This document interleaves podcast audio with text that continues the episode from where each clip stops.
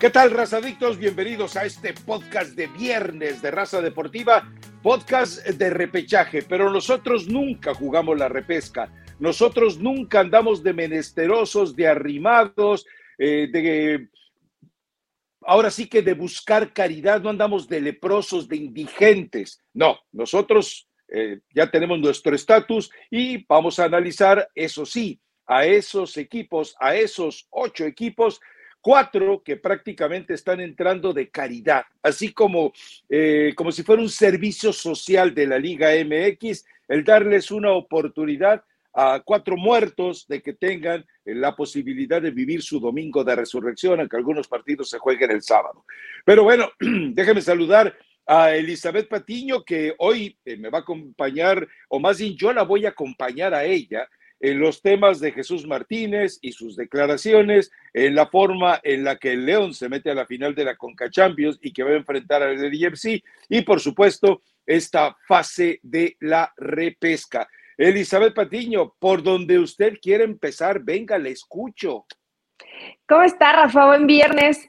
Pues yo creo que por, por tu amigo Jesús Martínez, ¿no? Estaría bien, porque te, Estoy viendo, te estoy viendo muy activo en redes sociales y tuve algunas situaciones que no terminé por despejar, muchas dudas, y la verdad conociendo a Jesús Martínez y sabiendo que es un tipo inteligente y que después del Tuso Gate seguramente aprendió, creo que puede haber un mensaje un poco más profundo y no simplemente ir con los tachones por delante contra Emilio Azcárraga. Creo, después de que te escuché algunas partes, también te leí, pero es que Jesús Martínez ya aprendió de ese momento, Rafa. En verdad que ya aprendió, se habló mucho en esa situación. ¿Tú crees? Él no tiene una mala relación, tú lo sabes, aquí lo hemos dicho en el podcast, no tiene una mala relación con Emilio. Aprovechar este espacio como para decir las verdades que se tenían medio guardadas o escondidas, no sé, es raro. Quiero seguir investigando y profundizando en ese tema porque en verdad yo creo que Jesús Martínez está pensando, tiene una estrategia, tiene, tiene algo por ahí pendiente y no es ir en contra. No puedes ir en contra de Dios porque además te apoyan bien poquitos angelitos. A ver, a ver, a ver, a ver, puntualmente, Chango Viejo no aprende maromas nuevas. A mí sí me queda muy en claro eh, que, eh, que, si no quiso desestabilizar eh, públicamente a Emilio Azcarra Gallán, porque cuando le dice, te estoy entregando la mesa servida, solamente tienes que hacer un poquitito de esfuerzo para que México regrese a la Libertadores y regrese a la Copa América. Elizabeth, tú lo sabes, es mentira. La CONCACAF no le va a permitir de aquí al 2026 que México se le salga del redil. Y si México se sale del redil, eh, podría sufrir algún escenario muy extraño, eh, vía el grito, por ejemplo, para que le quiten las sedes de la Copa del Mundo. Y Emilio, con todo lo que está organizando detrás, ya hemos hablado de la Bomba Rodríguez y de Bernardo Gómez, bueno, no va a permitir que por un berrinchito de Jesús Martínez de repente pueda perder todo el pastel. No, eh, Emilio, a ver, Emilio es muy consecuente. Emilio, lo que me dicen los que lo conocen, los que están cerca, él, él no hace bilis, le molesta perder ratings con la Rosa de Guadalupe, le molesta que el América haga el ridículo, eso sí le molesta, pero la selección mexicana ni hace tanto berrinche, o sea, no hace berrinche porque lo sienta, hace berrinche porque le hacen bullying sus cuates. Sus cuates sí le dicen, ahí está tu mendiga selección infeliz que no gana nada. Y eso sí le duele, eso sí le hiere, la burla, el, el, dejar que públicamente la gente interprete que se le sale de control la situación. Y lo que hizo Jesús Martínez fue eso. Hoy, hoy, ante el público eh, Villamelón, queda algo muy claro si México no va a la Libertadores y aparte de la Panamericana no regresa a la Copa América, es culpa de Emilio, porque Emilio no hace las cosas bien. Yo entiendo algo. Eh, a veces eh, Emilio vive en, un mundo aparte, o sea, él, realmente financieramente está más allá del bien y del mal, es un hombre multimillonario, sabe que él pestañea y como si fuera aquella serie de Mi Bella Genio, los deseos se le cumplen. pero recuerda que debajo de Emilio hay muchos mandos medios. Esos mandos medios puede ser que al final de cuentas sean los que a los que se quiera dirigir Jesús Martínez. Pero eh, eh, eh, también Jesús Martínez, ¿para qué miente? Es decir, Jesús Martínez sabe que México no puede regresar a la Conmebol debido a los papeles del FIFA Gate, en los cuales el nombre de todos los directivos involucrados ahí fueron borrados. No, o sea, o, no creo que, si no lo sabe, échame una llamada, Chuchito, yo te lo explico. Y te doy, eh, y, además te doy ejemplos, eh, te doy nombres. Saludos a Guillermo Cañedo Guay, por cierto. Pero bueno, en fin, eh, tú eres muy indulgente, le, concedes demasiado IQ, coeficiente intelectual a Jesús Martínez. A ver, dime si tú crees que hay un segundo mensaje profundo inteligente, determinante, ambicioso, eh, que pueda cambiar el rumbo, ser el parteaguas del fútbol mexicano? A ver, explícame. Déjame decirte algo, ¿eh? Si tienes socios, son los mismos que te dije: Toluca, Tigres, Monterrey, Chivas, está eh, entre Azul y Buenas noches. ¿Y quién más? Creo que son todos, porque ya los demás pues, están dentro de la multipropiedad. Pues América, ¿de qué lado está? obvio, ¿no? es, el, es el que falta. No, Rafa, ¿sabes qué? Lo único que me llamó la atención de Jesús Martínez, y por eso creo que puede haber alguna situación de un mensaje oculto, inclusive que le pueda pedir su amigo Emi, amigo Emi de Jesús Martínez, es que por momentos se parecía el discurso de que dio Televisa a través de diferentes personajes. El tiro un poco tierra digo que no estoy de acuerdo, como que estoy molesto, como que todo se hace mal, como que la afición se ha, eh, se ha em, mostrado que ya no es está populachero. Con lo que hace la selección mexicana, pero se parece el discurso, Rafa. ¿A poco no te diste cuenta? Tú que eres tan suspicaz y que siempre estás, es que lo mismo que dijo Ricardo Peláez y lo mismo que dijo Denise Merker y lo mismo que dijeron tres o cuatro periodistas más, con otras palabras, muy al no estilo de Martínez, más eh, comunicadores. comunicadores y algunos de ellos sí periodistas. Eh, es el, es el mismo, es el Denise Merker es periodista, Rafa. No, no, por eso dijiste eh, Merker, John de Luisa Peláez y periodistas. Los, después de Lee, yo le pondría comunicadores nada más, nada más. La, creo que es apellida Iturbe, es, es periodista, me puede caer mal, pero es periodista, entonces bueno, es, comunicadora. es, parte del, es parte del gremio. ¿No se, te, ¿No se te hizo sospechosismo el que el discurso se pareciera con las palabras de Jesús Martínez, que es más barrio, que es más neta? Pero es muy parecido el discurso, Rafa. A ver, esto, esto yo creo que ya hasta lo había... A ver, tú me dijiste hace tres semanas y no pude conseguir la respuesta de Jesús Martínez, que él había tenido una charla con Emilio y le dijo, quédate tranquilo. No es parte de, ¿En serio no es parte de? ¿Tú crees que Jesús Martínez va como chiva loca diciendo lo que se le ocurra en serio? A ver, eh, aquella vez, y no fue hace tres semanas, fue hace cinco semanas, te dije que habían tenido una plática puntualmente y que eso que, uff, estalló como bomba, hablaron con Alejandro Domínguez, aquí lo platicamos hace como cinco semanas, la reunión fue en Miami, y bueno, eh, a ver, cuando llega Jesús Martínez se le dice, ahí tengo a Bielsa, ¿eh? está listo. Bielsa nada más quiere hablar contigo y firmar. ¿Y qué fue lo que pasó? ¿Qué hizo eh, Emilio? A ver, eh, Iraragorri y compañía, el club de Tobiraragorri, eh, vean lo de Bielsa.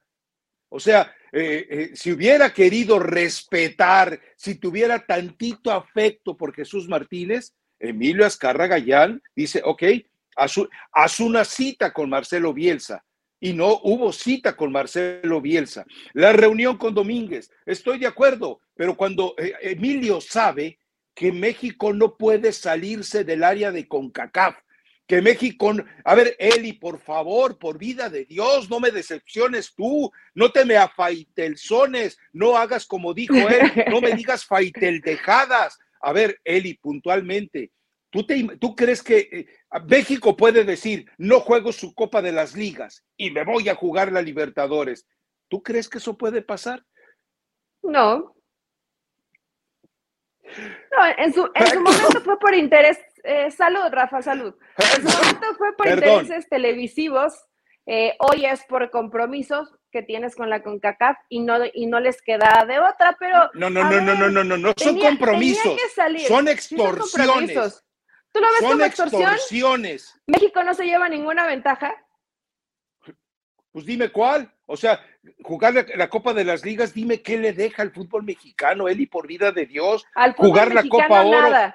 Pero cuando les jugar la Copa Oro con la Copa América. les deja algo el fútbol mexicano, Rafa, ¿cuándo? ¿O hace cuánto? Hace mucho que no. La buena relación que tienen con Alejandro Domínguez está desde que Jesús, desde que Andrés Pasi seguía trabajando, trabajando con el Pachuca, estuvo en el Pachuca, dijo que los invitaba, ha ido y venido, lo traen de paseo como reina de primavera y no pasa nada. A ver, yo no te estoy diciendo que compré ese discurso, yo te digo que Emilio Azcárraga utiliza las piezas como les conviene.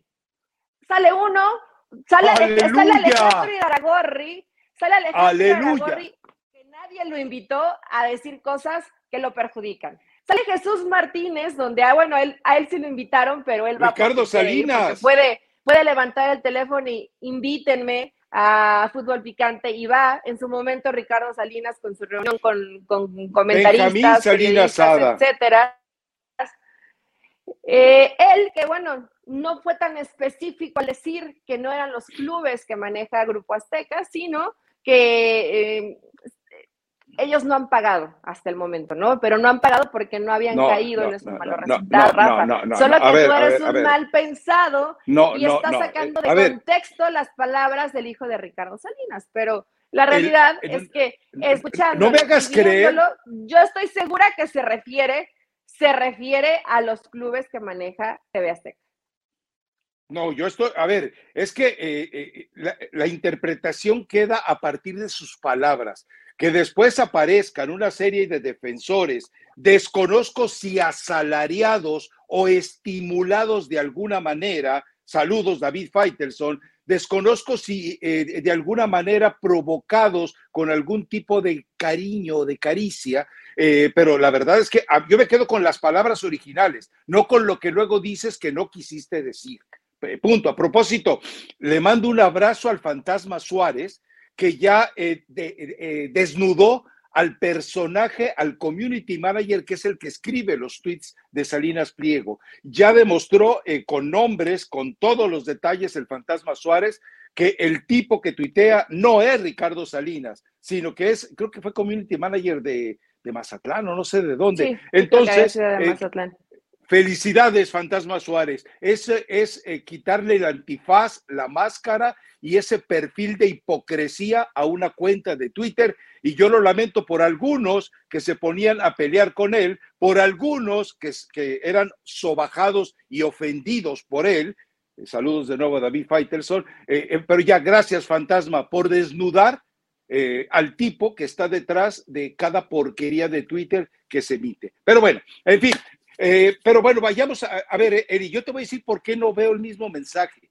A mí me parece que si Jesús Martínez sabe que no pueden separarse de CONCACAF, y eso lo sabes tú, lo sabe eh, todo mundo que se ha acercado al evangelio de este, de este podcast, bueno, entonces, ¿para qué lo dices que puede regresar a la Conmebol si es, es inviable de aquí al Mundial 2026. ¿Tú, ¿Tú te atreves a decirme que México es capaz de desafiar a la CONCACAF, irse a la CONMEBOL cuando tiene el 2026 por delante, aunque sean partidos de limosna, aunque sean partidos de miseria, aunque sea lo que se le cayó del plato principal a Estados Unidos, ni aún así, ni aún esos pellejos que le aventaron sin hueso a México del Mundial 2026, ni aún así Eli atreve a tirarlos a la basura a México.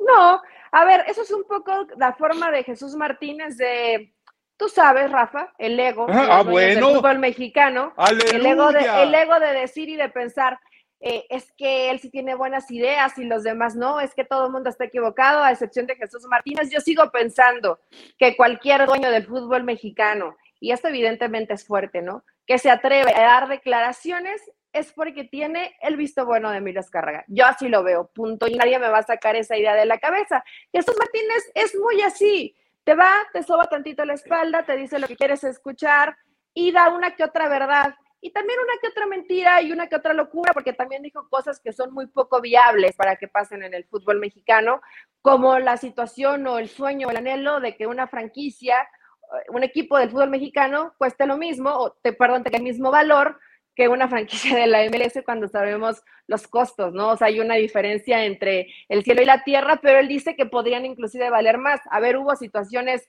medio absurdas que no van a pasar en el fútbol mexicano.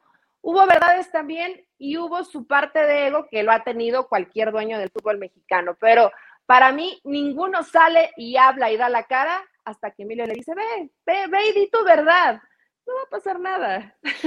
Eh, es que, a ver, eh, eh, a Emilio no le molesta. Es, no le molesta, Rafa. Ah, es más, ¿sabes qué? Yo creo que lo disfruta y le disfruta que a lo mejor Alejandro Aragorri está haciendo de, un poco de bilis en su casa y disfruta después de que Jesús Martínez, es que no tiene nada de poder y sale Jesús Martínez y yo fui con Emilio y le presenté el proyecto. Así son. Es que, no me escuchas. Sabrosa. Es que no me escuchas. Emilio parte de un principio maquiavélico. Divide y vencerás. ¿Qué es lo que hace Emilio? Debilita la postura de Iraragorri y deja debilitada la postura de Jesús Martínez. El hecho de, Jesús, de que Jesús Martínez tenga cinco o seis afiliados, mira, me llama mucho la atención eh, porque la nota que se publica en ESPN eh, la bomba que piensa soltar Jesús Martínez es uno de los textos más leídos en las páginas de ESPN en los últimos tres días. Y esto se origina de la, de, la charla con Jesús Martínez. A final de cuentas, Jesús Martínez eh, no especificó nada y este genio tuyo, este, eh, este personaje de tan fastuosa inteligencia, te recuerdo que fue el mismo que dijo, vamos a presentar un decálogo ante Decio de María y la Federación, y era un decálogo de 14 puntos. O sea, cuando el tipo confunde un decálogo y dice que es de 14 puntos, para mí ya... Eh, bueno, pero es que, había un punto que tenía el inciso, A y B, y por eso se pasaba A, B, C y se pasaba por un poquito, Rafa. Los números a veces se, se nos cruzan los cables. Yo, yo entiendo a Jesús Martínez. Y mira, no es mi amigo, ya ni me invitan al partido, a veces ya ni me dan acreditaciones, pero pues yo creo que de cuántos años estuve en el Pachuca, estuve ocho años en el Pachuca, algo aprendes, algo, de algo, algo te das cuenta de realmente cómo son, cómo se manejan, la cara que tienen que dar ante los medios, no porque sean falsos, sino porque lo exige el mismo entorno y lo que realmente va a pasar. Yo por eso no creo que haya consecuencias. En ningún momento Jesús Martínez quiso reventar de alguna forma a Emilia Azcárraga. Y no sé, no sé, algo, magia, hay, magia dentro de esta producción. Y, eh, y realmente no va a haber consecuencias porque sabemos que hay un León Gate, que hay segunda parte de Tuzo Gate, pero esto no, Rafa, esto no va a pasar porque Jesús Martínez tenía carta abierta completa para poder salir y hablar y expresarse y también pararse un poquito el cuello. Lee las redes sociales. ¿Quién culpó a Emilio? ¿O quién de las palabras de Jesús Martínez dijo Emilio es el responsable? Porque yo todo lo que leí y todo lo que escuché era Alejandro Aragorri, ¿eh? Porque aunque no lo reconoce como su enemigo eh. y no lo dice públicamente, todos saben que es el enemigo número uno de Jesús Martínez. Eh, a ver, voy a ser sincero, ¿eh? yo no vi el programa. Tú sabes que yo eh, la televisión solamente la enciendo para ver partidos y ver series. De allí en fuera, yo no veo absolutamente nada. Lo que quiero lo leo. Yo disfruto más leer que ver y escuchar. Punto. Sí, va a decir, y ahí estás tú en, en, video y en audio. Sí, bueno, eh, eh, esa es una forma de manifestarme, lo cual no quiere decir que yo sea víctima de la manifestación de otros. Pero en lo que estuve escuchando, hasta menciona el nombre de Alejandro. Alejandro como si fueran cuates, Alejandro como si fueran amigos. ¿No acepta la eh, enemistad? No, bueno, eh, eh, entonces no me vas a decir, Eli, que eso no es un acto de hipocresía. O, sea, lo que, lo que hizo ahí Jesús Martínez fue ir a plantear y a plantar una imagen de, de que él, ahora, eso de comprar las conciencias bobaliconas de los aficionados, de algunos aficionados, cuando dice es que la afición está hasta el 10 de mayo de nuestros errores, ¿qué es lo que le está diciendo? Ustedes, pueblo, yo sé que tienen la razón. Yo soy de ustedes, soy pueblo, soy hermano, soy raza. Hipócrita, pues que Pero bueno, en fin. Ay, ¿y sabes qué es lo peor? Que yo le, le quiero abrir un poco los ojos a la afición. Y no solo Jesús Martínez, les puedo garantizar que... Primero ábrelos tú. ¿Qué puedo hacer? Un 90% porque voy a dar, eh, no puedo hacer una totalidad porque no conozco a todos y no he tratado a todos. Pero a la mayoría no les interesa lo que la afición piense. nada más, nada más para que les quede claro si hay algunos ilusos que creen que los dueños de los equipos andan pensando, ¿qué querrá mi afición? ¿Qué, qué es lo que estará buscando? No voy a dormir para darles lo que ellos, para darles lo que ellos están buscando. Pues no, yo creo que a ningún dueño del fútbol mexicano le interesa. Lamentablemente, Rafa, aunque no les interese la afición, a muy pocos les interesa mejorar su producto para beneficio de ellos mismos, ¿eh? porque eso significaría más dinero en sus arcas. Y la mayoría no lo hace, entonces ni, ni les importa la afición y muchos de ellos tienen abandonado lo que sí les podría dar la anita, que son los equipos. A ver, Eli, te quedaste corta. Tú dices que al 90% de los directivos del fútbol mexicano... Sí, es que le di el beneficio de la duda alguna. Les importa un cacahuate la afición. Yo te voy a decir que del 100% de los directivos del fútbol mexicano, al 101% le vale mambo eh, la afición. No, eso nos queda muy claro. O sea, eh, dime un solo dirigente eh, cuando, hacían los días del club antes de la pandemia, era para cobrar el doble. Cuando hicieron un día del aficionado, que era eh, simplemente decirle, guarda tu boletito y el siguiente partido de local te lo regalo. Solamente cuando eran partidos infumables, cuando iban contra un colero, cuando iban contra un equipo sátrapa, eh, y que, que, nadie quiere, como qué sé yo, Cholos, Puebla, Mazatlán, etcétera. Ese tipo de equipos, ¿a quién le llamaba la atención? Por eso le regalaba, no, pues cómpralos eh, al doble el partido contra Chivas, diría el América, pero cuando vaya contra el Necaxa vas gratis. Ah, no, pues qué regalazo, qué bruto, qué bárbaro. Pero en fin. pero eh, algunos eh, compran así, algunos compran barato, la verdad, eso sí, Rafa. Y bueno, ya salió ahí Jesús Martínez. No sé, dice David Feitelson que invitaron a Alejandro Aragorri. Yo no creo que vaya. Ya después de que salió sin que nadie lo invitara a decir cosas que no le convinieron, yo creo que entendió que mejor se ve más bonito calladito. Sí, la verdad es que eh, eh, eh, lo platicamos en ese momento, Noeli, una rueda de prensa inoportuna, innecesaria, indeseada. o sea, lo que recuerde que esa semana, para los que no están al tanto, los que no se, los que no acuden a este eh, sermón de la montaña bisemanal que tenemos aquí, les recordamos que al día siguiente de que se filtra la información, eh, de, en el sentido de que John de Luisa había presentado su separación de la Federación Mexicana de Fútbol pobrecito no se había dado cuenta que desde diciembre ya no era presidente, ya no mandaba, nadie lo pelaba, nadie lo obedecía. Pero bueno, cuando John de Luis hace ese anuncio, aparece intempestivamente Iraragorri y te lo dije, seguramente Emilio le dijo, órale, güey, éntrale. Y el otro le entró, pero directito. Y a los eh, tres o cuatro días aparece Ricardo Salinas, me dicen que el menú era como de nuevo rico. O sea, me dicen que el menú era, pues sí, es como el que quiere demostrar que sabe de comida, pero eh, se la baja con tepache. Eso me dicen, a mí no me consta, yo no estuve. Pero eh, pasa eso y luego se viene todo lo demás, aparece lo de Jesús Martínez, aparece lo de Benjamín eh, Salinas que mete la pata como el clutch. Mete primero la pata y luego hace el cambio de lo que quiso decir. Es, es impresentable todo eso. Pero bueno, algo más que te quede. a ver, si alguien está esperando que el 22 de mayo ocurra magia, no va a ocurrir si alguien espera que el 22 de mayo eh, alguien vaya a salir raspado, el único que puede salir raspado, porque sí está eh, eh, preocupado, llamémosle así, es Emilio con el problema de Coca. O sea, Emilio no le gustó el tema de Coca, pero le dijo, lo que te dije desde el principio, Eli, haz lo que quieras, hombre, ya cuando metas la pata yo soluciono todo esto. El problema es no sé con quién lo vas a solucionar, porque Aguirre no creo que quiera regresar, que es eh, ahora sí que la pata de la que coge Emilio, y el Piojo, después de ver lo que hizo en Cholos, más allá de cuánto sea su culpa, pues yo no creo que esté en condiciones de que alguien se atreva a ofrecerle a la selección mexicana.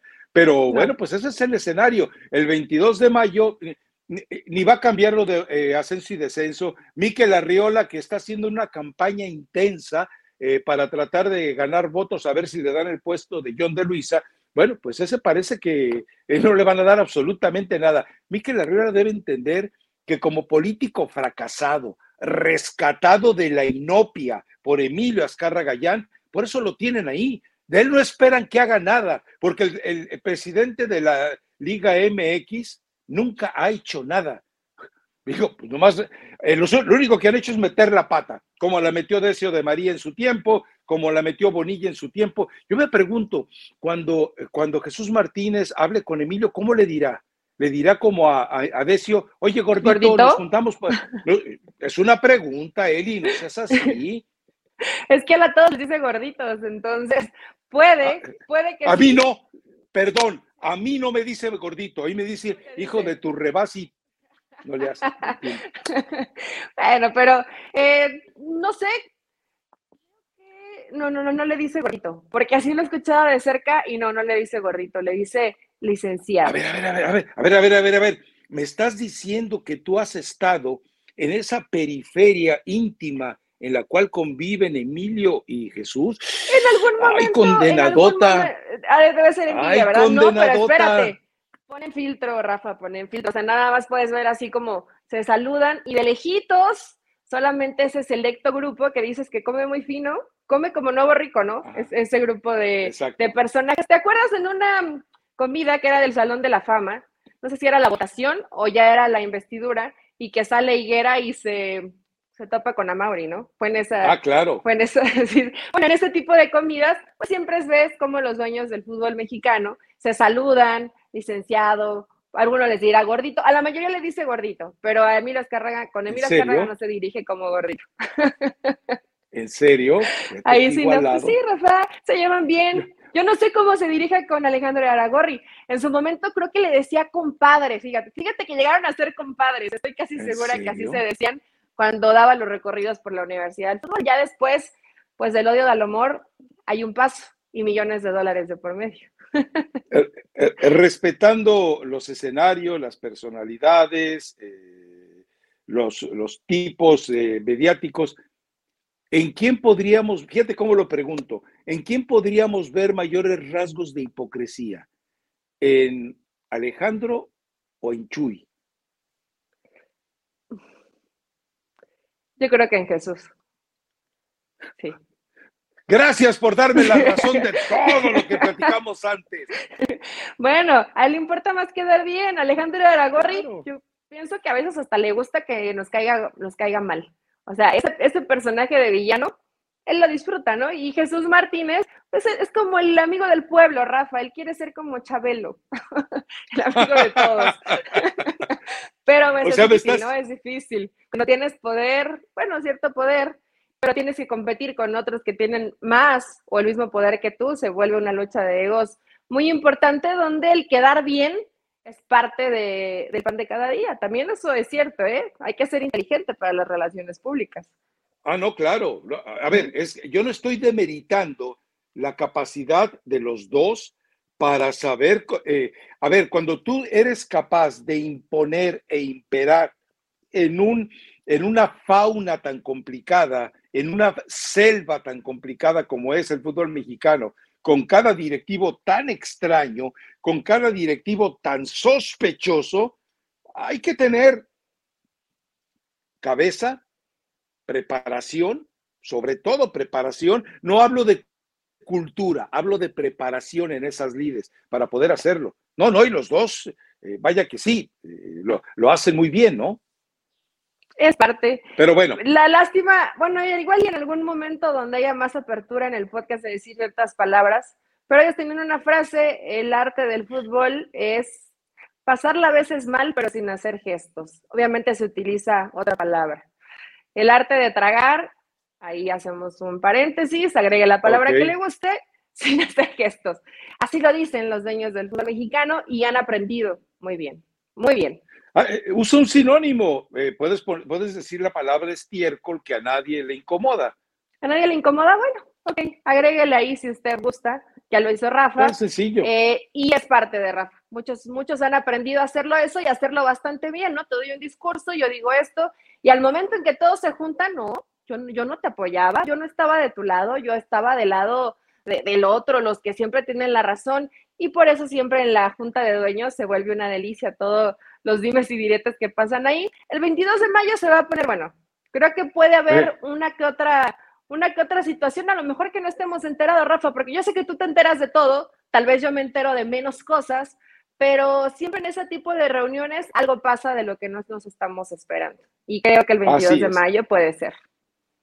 Eh, creo que lo que vamos a ver el 22 de mayo es que Jesús Martínez abandone eh, total, porque además recuerden algo, eh, mis estimados feligreses de este evangelista podcast, o evangelical existe, dejémoslo así. recuerden algo, Jesús Martínez no debe estar en la reunión de dueños porque él anunció su retiro como propietario y representante del Pachuca. Entonces, él no debe estar ahí. Si, eh, si, Jesús Martínez se presenta a la reunión de dueños, lo hace de manera indebida. Si Alejandro Iraragorri, en unas... Ojo, Ale, te estoy ayudando, carnal. Si tú te apegas al reglamento y decides solamente pueden entrar los que tienen, eh, los que están registrados como dueños, Jesús no entra, ¿eh? Jesús no entra. Ojo, eh, de nada, Alejandro Iraragorri, llévame a trabajar. No, mejor no, yo aquí estoy a gusto. Pero sí, te aseguro que soy más vivo que los Riestra, ¿eh? Soy más vivo, más ladino que los Riestra. Pero bueno, en fin, eh, yo creo que lo que va a pasar es que Jesús Martínez va a salir otra vez decepcionado y Alejandro Iraragorri va a terminar con un bofetadón de Ubicatex. Le van a decir, mira, mira, mira, esta, esta es tu realidad. Estás a la izquierda del patrón, porque a la derecha no se sienta nadie. Y si alguien se va a sentar, va a ser Juan Carlos eh, Rodríguez o va a ser eh, John de Luisa, nadie más. Pero bueno, en fin. Bueno, vámonos al repechaje Eli Patiño que se va a poner sabroso. Porque bien lo decías tú en el podcast pasado, eh, nos quejábamos de muchos detalles, es decir, eh, son equipos que entran de miseria, son equipos que entran de chiripazo, son equipos que no merecerían estar ahí, como ocurre eh, después de que queda fuera Querétaro, y son equipos que a final de cuentas no deberían de despertarte más que compasión. Pero hemos terminado, y, eso tienes toda la razón, Eli, hemos terminado viendo partidazos en, juegos de, repesca anteriores, ¿no? Sí, yo creo que dentro de todo lo malo que es el consentir la mediocridad de equipos, eh, tú dijiste cuatro, Rafa. Yo no sé si cuatro equipos no merecerían, y me refiero a merecerían por el torneo, porque fue un torneo de regular a malo. Y cuando estás más cerca de lo malo, como Santos y San Luis, para mí esos dos equipos no tendrían que haberse acercado ya ni siquiera una posibilidad de una reclasificación, de un partido de muy alto nivel donde puedas dejar por fuera a clubes que lo hicieron mucho mejor durante el torneo mexicano, pero esto probablemente no va a cambiar. Eh, hay buenos partidos, hay situaciones que van a terminar, creo que es inclinando la balanza, bajas de futbolistas. Yo creo que si en Santos no está Acevedo, es una baja muy importante. Y si en Atlas no está Furch, evidentemente también es una baja muy importante. Entonces esto pues inclina ligeramente la falanza a favor de Pachuca y a favor de Cruz Azul. De todos estos, yo en el, único que sí quisiera que pasara, me refiero a que me importa de cierta forma y es un equipo que me cae bien por lo que ha hecho un técnico mexicano como Mora, es Atlas. De ahí en fuera, que se agarren de las greñas, que nos den espectáculo y que gane el que mejor pueda jugar este, este partido. Seguramente habrá algunos que quieran que se dé la sorpresa Puebla, que dé la sorpresa San Luis, pero difícilmente esto va a pasar. Ahora, Rafa, un tema que mencionabas, la Conca Champions, ¿qué tanto va a terminar afectando a León y a Tigres esa participación a media semana? Porque fue un partido de mucha intensidad. Llegas, llegas cansadito para el fin. Sí, la verdad es que eh, sí va a haber un efecto me parece que el que llega con eh, más castigo debe ser el equipo de Tigres. ¿Por qué? Porque más allá de que eventualmente tomó la decisión Siboldi de dejar fuera varios de los eh, eh, jugadores importantes que tú lo explicabas muy bien, fue desde el partido en el fin de semana hasta esta media semana, él se quiere cobijar en que no dispuso de lo mejor para tenerlo en la cancha. Pero también entendamos otra situación, lo de León también fue muy exigido Entonces, sí, de que va a haber un efecto, va a haber un efecto eh, psicológico y físico. Psicológico favorable para el León y físico eh, desfavorable para los dos sobre todo cuando tú llegas eh, vapuleado, porque recordemos que Tigres no ha podido, ni aún jugando la final del Mundial de Clubes, superar lo que ha hecho Rayados. Yo ya se los he dicho, yo me quedo con aquel partido de semifinales de Monterrey dignamente jugado ante Liverpool, que muy por encima de lo que eventualmente ofreció Tigres, azorrillado, ratonero, encerrado con el miedo típico del Tuca Ferretti, ¿no?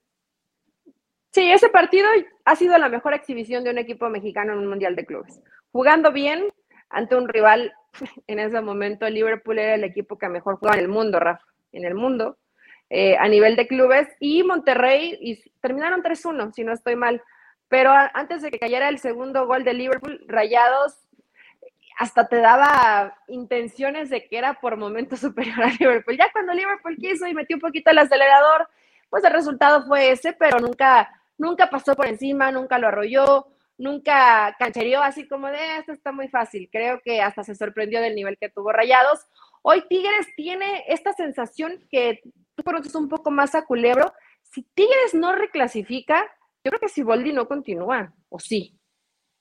Eh, es que de repente él ha hecho también, ha tenido la intención de utilizar a jugadores eh, jóvenes como para querer transmitir que él es eh, la esperanza del cambio. Ándale, algo así como si fuera eh, la versión morenista de la cuarta transformación. Con él llega el cambio. Y me parece que también, también es totalmente una farsa. Eh, eh, se portó de manera ratonera en los últimos partidos. Entonces, si Tigres, encima de que ha tenido una mala temporada, de que ha hecho una eh, seguidilla de entrenadores eh, que realmente ninguno le ha aportado nada, empezando con Miguel Herrera, pero aparte, ya cuando tú ves que tu equipo no despliega nada, que ves el berrinchito eh, prácticamente, o sea, totalmente despreciable de Nahuel Guzmán, que tú ves cómo el resto de tus figuras se rinden antes de tiempo en ese partido, pues te queda claro que, que Siboldi, recuerda algo, ¿eh? aquel enfrentamiento que hubo verbal, eh, casi físico, cuando Siboldi estaba en Cruz Azul y que tuvo que enfrentar eh, precisamente eh, a este equipo de Tigres con todas las burlas y enfrentamientos que se originó y de repente la forma en la que confrontó a Arahuel, pues queda claro que no puede haber una buena relación. O sea, esto nos demuestra que Culebro eh, le falta mucho para ser un dirigente, un director deportivo capaz, porque aparte de que mete la pata con lo de Córdoba, mete la pata con lo de Lichnowsky, mete la pata con lo de Diego Laines, bueno, le falta esa, e, esa sensibilidad de vestidor para entender que Siboldi no tenía nada que hacer en Tigres. Así que, pero de todas maneras, yo sigo pensando lo mismo, Eli. Me parece que los cuatro primeros van a dar el paso.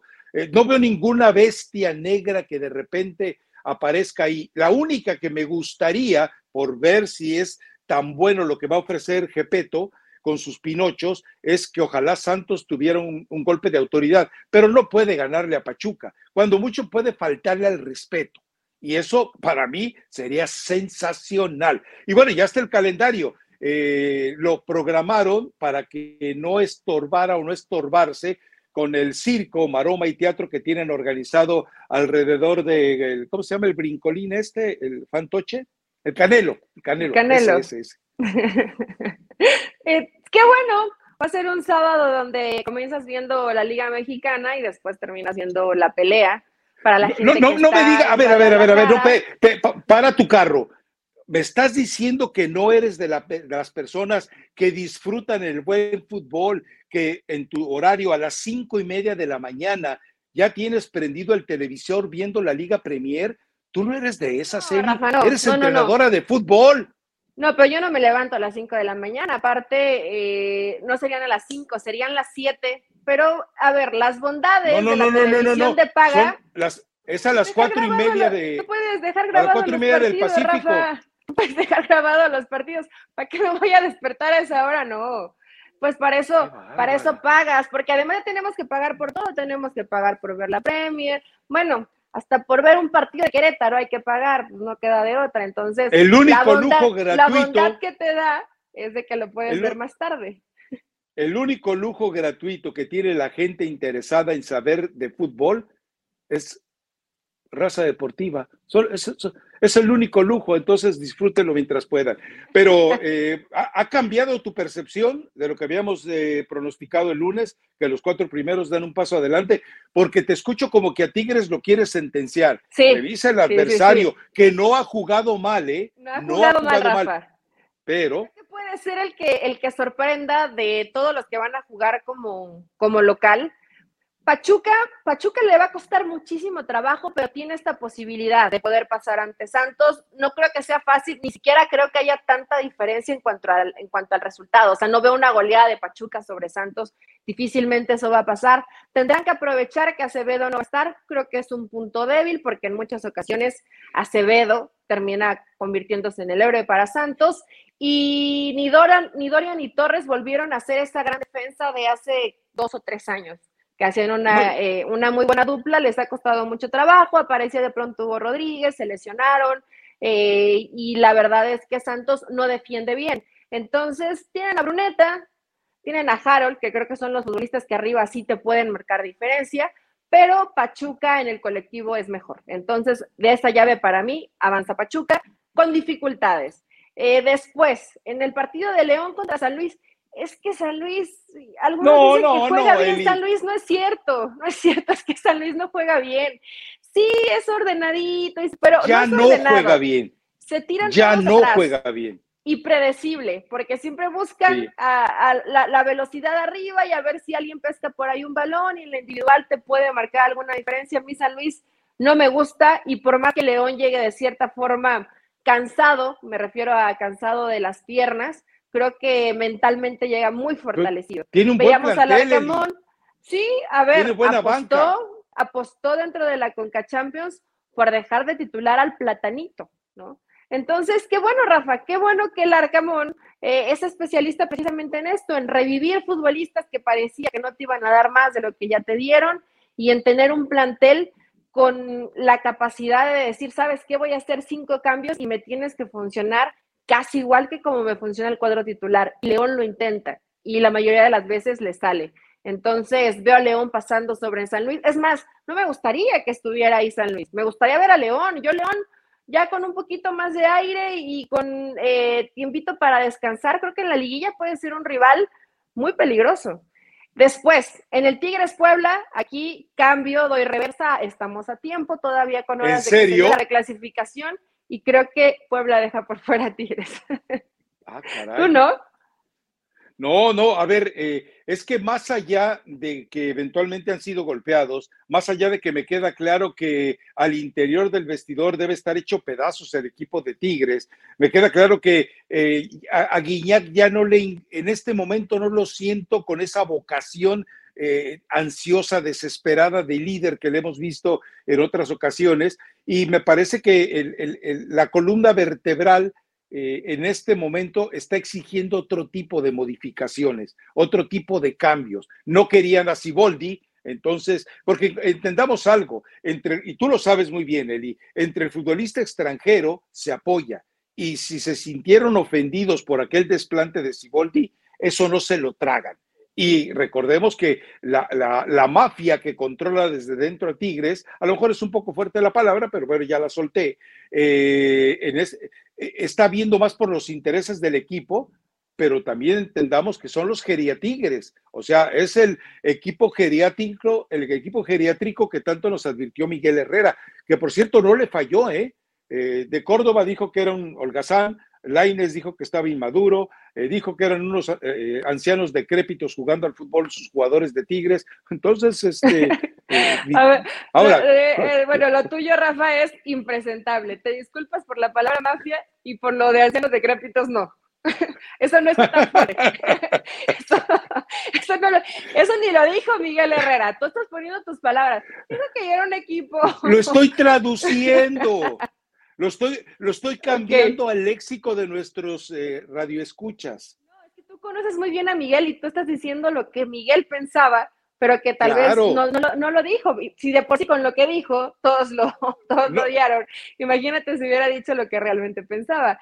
Pues Miguel Herrera no se equivocó. Y yo creo que probablemente el que más duele que no se haya equivocado es con Laines, ¿no?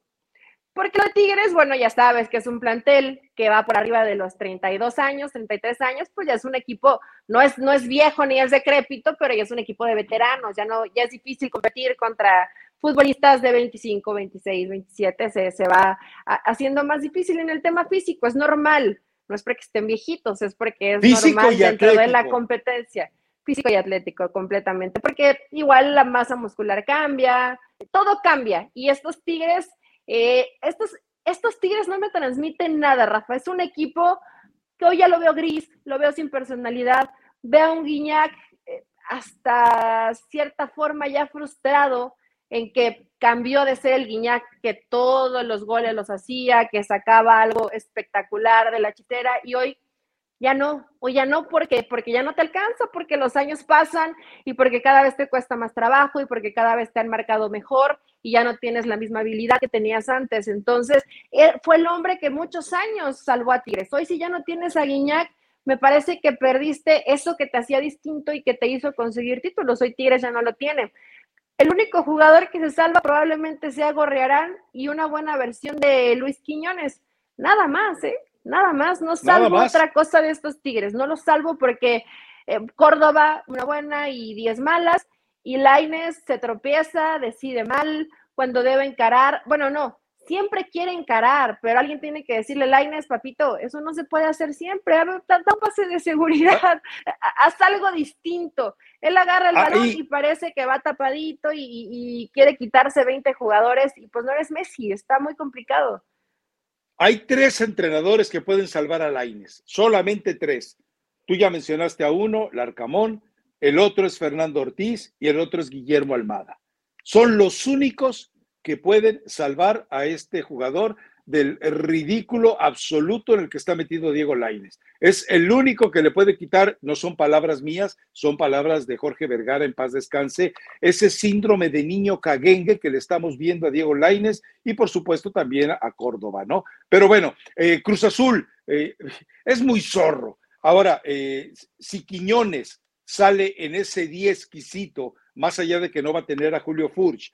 Eh, yo creo que Atlas sí puede darle la sorpresa a este equipo del Tuca, que vamos, si lo han visto, ojo con esto, si lo han visto súper ratonero, eh, acobardado, arrinconado todo el torneo, bueno, hoy van a ver una versión todavía mayúscula de eso. Pero Rafa es un solo partido, ¿crees? Por eso. O sea, si en algún momento que, vayas perdiendo el partido, pues tienes que arriesgar. No, te, no te puedes morir todo tirado atrás y esperar alguna que tenga Antuna, alguna que tenga Rotondi. No sé. Eh, yo quiero pensar que inclusive Cruz Azul podría ser un equipo que en algún momento, si así lo exige el partido, arriesgue un poquito más. Eh, tomo, sigo tomando de referencia y a lo mejor es tener demasiada eh, buena onda para el Tuca Ferretti, el partido contra Pachuca. En un partido donde un equipo va, te busca, te ataca, te arrincona, Cruz Azul, con sus armas y con su estrategia y con su fútbol directo, no se, no se tiró para atrás y no se arrinconó, arrinconó y no se vio miedoso. Cuando tuvo el balón, fue propositivo, buscó, eh, atacó y aprovechó las oportunidades que tuvo. Entonces, hay que ver con Atlas, le va a hacer mucha falta a Furch, Rafa porque Furch es el jugador que hace el trabajo sucio, que te retiene el balón, que compite muy bien por arriba y te gana las segundas jugadas. Y de eso depende mucho el estilo de, juego de Atlas. Si por ahí y utiliza Mora manotas, es jugar con uno menos. Yo espero que le dé mejor posibilidad a Trejo, ¿no?